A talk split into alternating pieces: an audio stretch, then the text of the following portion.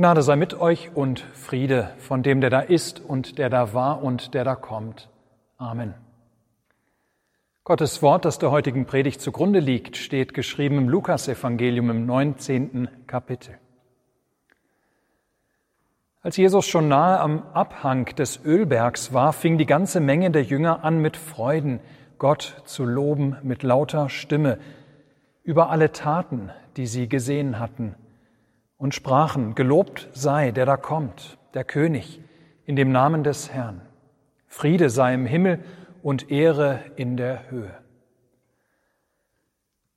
Und einige von den Pharisäern in der Menge sprachen zu ihm, Meister, weise doch deine Jünger zurecht.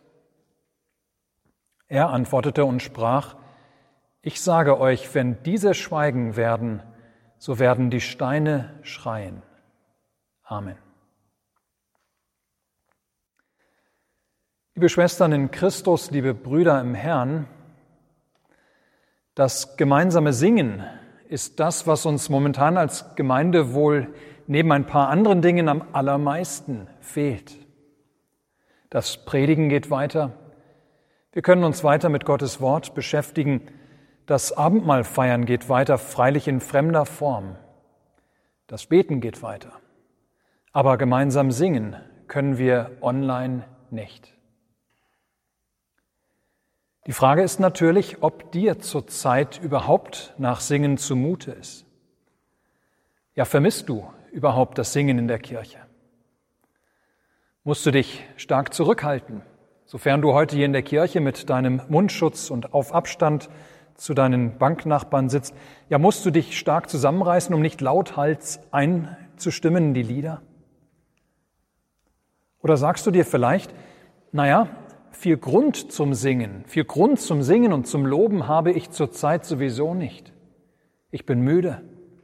Die momentane Zeit ist beschwerlich. Da fehlt mir ganz einfach die innere Freude.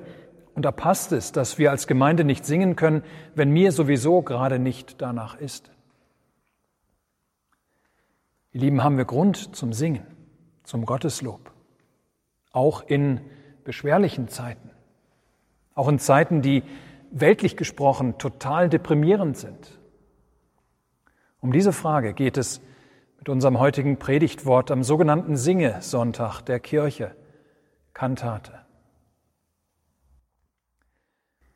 Die Begebenheit, die uns von Lukas überliefert wird, kennen wir eigentlich eher von den Evangelisten Matthäus und Johannes. Ja, ihre Schilderungen der Geschehnisse sind uns vertraut. Die Rede ist vom sogenannten Einzug Jesu in Jerusalem. Es gibt keine andere biblische Geschichte, die gleich zweimal im Kirchenjahr als Evangelium drankommt. Am ersten Advent der Bericht nach Matthäus und am Palmsonntag der Bericht nach Johannes. Und nun hören wir auch noch an dem Sonntag Kantate aus dem Evangelium nach St. Lukas. Das jedoch gibt uns Anlass, speziell auf das Acht zu geben, was Lukas besonders überliefert. Auf das Acht zu geben, also was die anderen Evangelisten in ihren Berichten von dem Einzug Jesu nicht erwähnen. Und das ist einmal diese Erkenntnis, ihr Lieben, dass es sich manchmal leicht singen lässt. Ja, manchmal lässt es sich leicht singen. Solch ein Singen ist authentisch und das ist gut. Noch reitet Jesus nicht in Jerusalem ein, er befindet sich noch in einem Vorort, aber er ist auf dem Weg nach Jerusalem. Und er reitet bereits auf einem Eselsfüllen. Nun bildet sich um Jesus und seine Jünger eine Gruppe Menschen. Diese Menschengruppe fängt an, Jesus als König zu feiern. Sie legen ihre Kleider vor dem Esel auf dem Weg, um den steinigen Boden zu ebnen und sie singen. Sie loben Gott, weil sie sich ganz einfach immens freuen über diesen, der da auf dem Esel reitet, Jesus. Denn seine Taten sind den Leuten nicht entgangen. Nein, das, was Jesus getan hatte, lässt diese Menge mit Freude Gott loben und Jesus huldigen. Denn dieser Jesus hatte Menschen aus ihrem Bekannten- und Verwandtenkreis geheilt. Er hatte sie gespeist. Er hatte manche sogar von den Toten auferweckt. Gott sei gepriesen. Er hatte böse Geister ausgetrieben. Er hatte Streit geschlichtet und Stürme gestillt. Und nun war er im Begriff, in Jerusalem einzuziehen. Jerusalem, das war die Hauptstadt. Sie war Sitz des Königs und Sitz der religiösen Führer. Ja, was würde nun wohl kommen? Dieses konnte, könnte womöglich die Zeitenwende sein, die sie da miteinander erlebten. Dieses könnte die Stunde sein, in der dieser Mann die Wende für ganz Israel bringen würde. Die ganz große Wende. Ja, gelobt sei dieser Jesus, der da kommt, der König, der Gesalbte, der verheißene Messias in dem Namen des Herrn.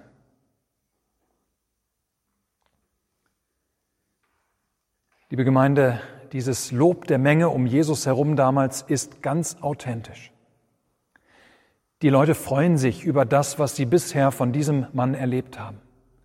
Sie loben Gott, sie huldigen Jesus über alle Taten, die sie gesehen hatten, heißt es bei Lukas. Ja, sie sind aufgrund dessen wohl auch voller Hoffnung und Erwartung der Dinge, die da nun möglicherweise noch kommen würden, nun da Jesus nach Jerusalem gekommen war. Manchmal lässt es sich leicht singen. Das Gotteslob kam den Menschen damals an diesem Tage ganz leicht von den Lippen. Und das ist gut so. Das ist authentisches Lob.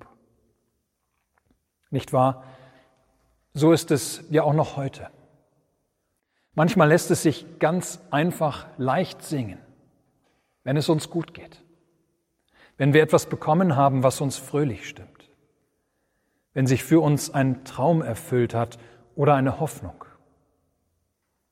Dann folgt ein dankbares und fröhliches Singen wie von selbst. Und das ist gut so.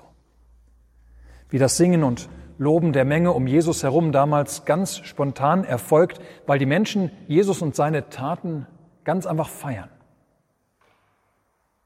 So lässt es sich auch heute manchmal leicht singen.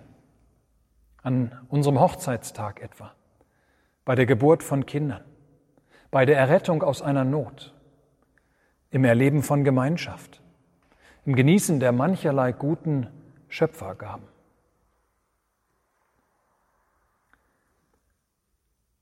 Ein zweiter Punkt, ihr Lieben. Manchmal haben wir allen Grund zum Singen und zum Gotteslob, aber erkennen es nicht und stimmen deshalb auch nicht ins Singen, Loben und Danken ein. So wie eine Gruppe Pharisäer damals. Ja, einige Pharisäer bekommen das fröhliche Jubeln der Menge am Tag des Einzugs Jesu mit. Aber statt selbst einzustimmen in das Lob, sprechen sie Jesus darauf an. Er solle seine Anhänger, Anhänger doch bitte zurechtweisen. Er soll ihnen doch bitteschön sagen, dass sie damit aufhören sollen. Jesus, du riskierst, dass die Mächtigen der Stadt auf dich aufmerksam werden, wenn du diese weiter singen lässt. Hörst du nicht, dass diese dich als König feiern? Du riskierst eine Provokation der Obersten des Volkes, wenn die davon zu hören bekommen. Jesus gibt eine sehr eigentümliche Antwort. Ich sage euch, antwortet er den Pharisäern, wenn diese schweigen werden, so werden die Steine schreien. Die meisten Ausleger verstehen dieses Wort Jesu so, dass Jesus das grausame Schicksal von Jerusalem voraussieht. Die brennende, die erneut zerstörte Stadt im Jahre 70 nach Christus. Wenn wieder, diesmal durch die Römer, Jerusalem eingenommen wird weil die Stadt Jesus nicht erkannt hat. Und folglich die Steine schreien, weil nicht ein Stein mehr auf dem anderen liegt. Ja, die Steine klagen, weinen, sie schreien vor Trauer und Schmerz. Diese Auslegung ist durchaus biblisch. Zumal Lukas als nächstes Jesu Weinen über Jerusalem überliefert. Aber es könnte auch sein, dass Jesus hier auf nochmal etwas anderes hinaus will. Dass Jesus hier sagt, das Lob Gottes wird nicht verstummen. Das Lob Gottes wird nicht verstummen. Wenn diese Leute Gott nicht mehr loben, wenn ihr Gott nicht loben wollt, andere werden es tun. Sogar Steine könnte Gott zu seinem Lob singen lassen. Erinnern wir uns daran, was Johannes der Täufer bereits früher zu den Pharisäern gesagt hatte. Denkt nur nicht, dass ihr bei euch sagen könntet, wir haben Abraham zum Vater. Denn ich sage euch, Gott vermag dem Abraham aus diesen Steinen Kinder zu erwecken. Und so ist es ja auch gekommen. Gott hat aus Steinen sich Kinder erweckt, er hat Steine zum Singen und Loben gebracht. Das sind wir. Das sind du und ich. Ja, Gott hat uns aus den Heidenvölkern, die wir fernab waren von ihm, die wir tot waren in unseren Sünden, so tot wie Steine. Er hat uns lebendig gemacht. Er hat uns Leben geschenkt. Er hat das steinerne Herz in unserer Brust durch ein lebendiges, durch ein fleischernes Herz ausgetauscht und uns einen neuen Geist gegeben. Und, und einen Mund, eine Stimme, die ihn lobt und preist.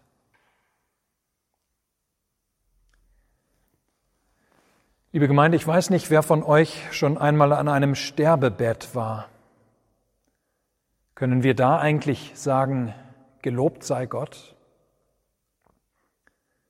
Angesichts persönlicher Schicksale und Verluste können wir da Danklieder anstimmen.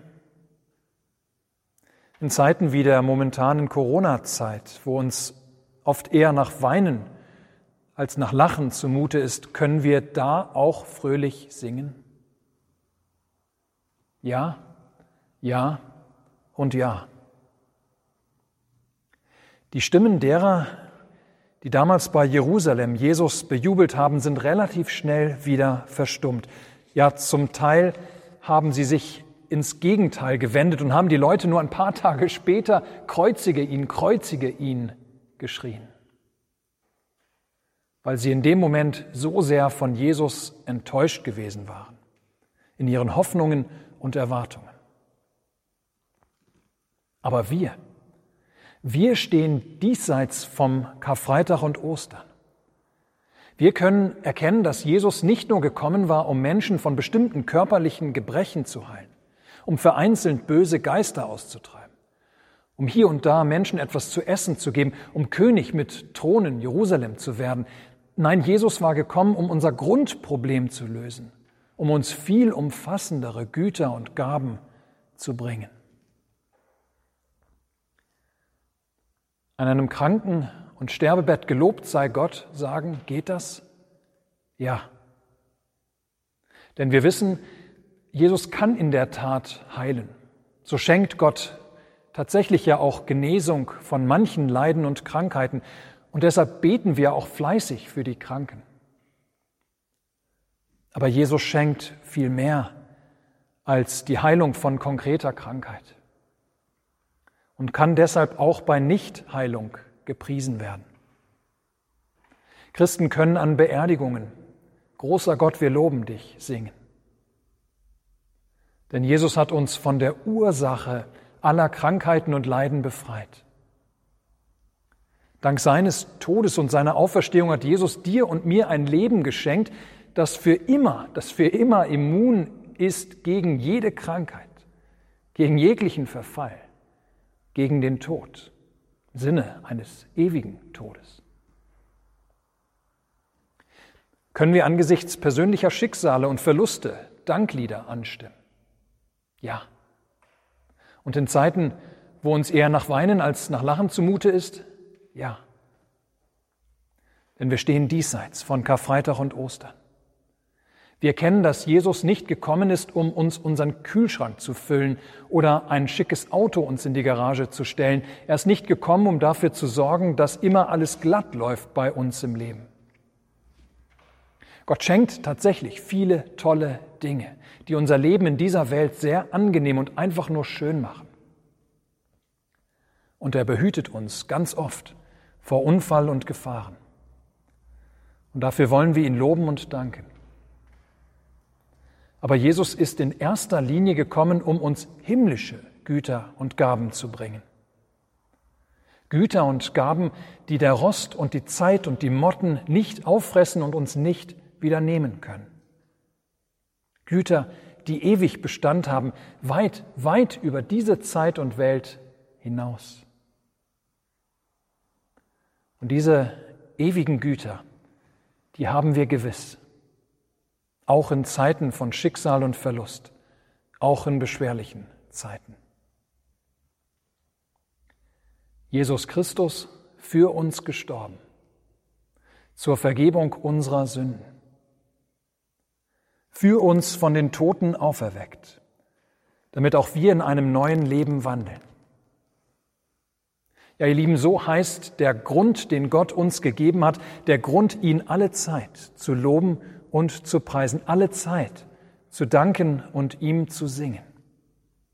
Wenn es uns gut geht, aber auch auf der Intensivstation, auch nach einer bescheidenen Nacht oder nach einem sorgenvollen Tag, auch angesichts großen Leides. Ich hoffe sehr, und das wünsche ich uns, dass wir nach der Corona-Zeit in unseren Gemeinden das Singen für uns wieder neu entdecken. In den Chören, in den Gottesdiensten in der Schola mit und ohne Begleitung, durch Orgel, durch Trompeten und Posaunen oder Band. Der Sonntag heute, der Singe-Sonntag, macht uns Mut dazu, unsere Stimmen zum Gotteslob zu erheben. In guten wie in schweren Zeiten. Um Jesus Christus willen haben wir allen Grund dazu, alle Zeit Gott durch unser Singen zu loben und zu preisen. Amen. Der Gott der Hoffnung aber erfülle euch mit aller Freude und Frieden im Glauben, dass ihr immer reicher werdet an Hoffnung durch die Kraft des Heiligen Geistes. Amen.